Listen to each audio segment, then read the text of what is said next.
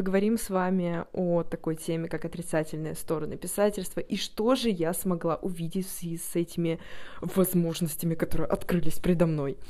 А, ну что ж, во-первых, а, это то, что половина знакомых по какой-то причине от меня отвернулись. Я даже не поняла, почему. Они не читали мою книгу, им она, ну, я не знаю, понравилась или нет. Просто было такое ощущение, что я украла у них мечту. Просто вот такое впечатление, что они хотели издать книгу, а тут я такая, и они эх, ну почему же так получилось?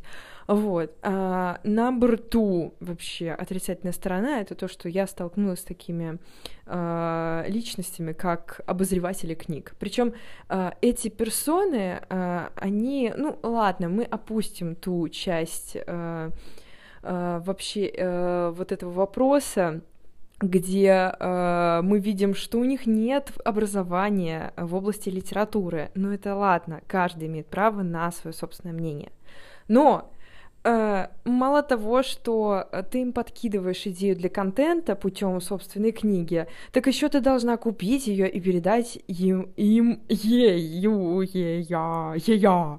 То есть ты э, человеку, которого там, я не знаю, каждый рубль на счету в плане там рекламы, развития и так далее, ты покупаешь сам свои же книги, учитывая, что у тебя сам издат, э, и тут ты еще должен им подогнать бумажную версию, потому что эти замечательные прекрасные неженки не читают электронных вариантов, и ты такой, motherfucker, ты серьезно? То есть у них нет даже какого-то желания поддержать начинающего автора. Им такое ощущение, что ничего не интересно. Я понимаю, что эта проблема, она э, вообще, в принципе, мне кажется, она всемирная проблема, то, что мало что по-настоящему интересно.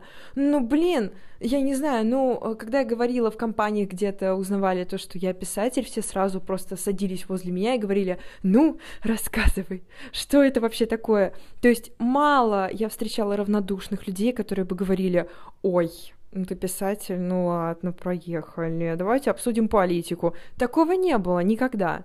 То есть...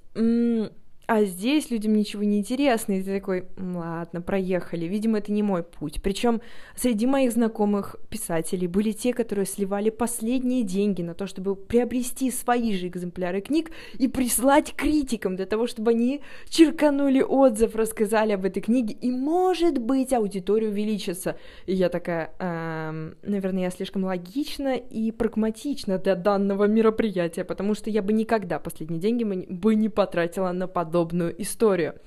Итак, следующая проблемка, которая может возникнуть, это то, что приходится распоряжаться своим временем. Вот да, это такая проблема, потому что, э, как правило, хочется почилить, хочется расслабиться, а тут тебе нужно писать книги, редактировать книги, делать к ним обложки, э, развивать какие-либо группы, сообщества, странички и прочее, э, начать разбираться в рекламе и в том, каких лучше э, вообще ребят выбрать для раскрутки и какие лучше площадки э, избрать для э, рекламы своих вообще книг и своей персоны. Это просто а, голова кругом, потому что ты должен разбираться во всем по факту.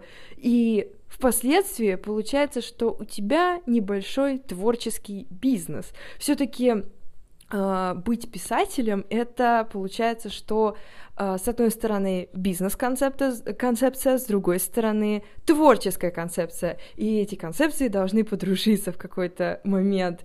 И а, ты просто, ты взрываешься, у тебя эмоциональные перебои, эмоциональные выгорания, потому что, ну, учитывая то, что я книги пишу стабильно раз в два месяца, это нелегко, потому что ты действительно выгораешь, и тут тебе нужно заниматься постами, тебе нужно заниматься э, всякими артами, тебе нужно заниматься поиском цитат в своих книгах, и ты такая, о май гад, на что я себя подписала? С одной стороны, это интересно, с другой стороны, это просто иногда э, настолько не то чтобы в тягость, но прям лень, потому что есть дни, когда ты хочешь просто посидеть, почилить в какое-нибудь шоу на Ютубе и ни о чем не думать, но тебе каждый день нужно поддерживать интерес подписчика, читателя, слушателя, неважно, но тебе нужно это делать, причем какие-то проекты я уже откладываю до неприличия как надолго, потому что у меня просто нет вот этого зажигательного настроя для того,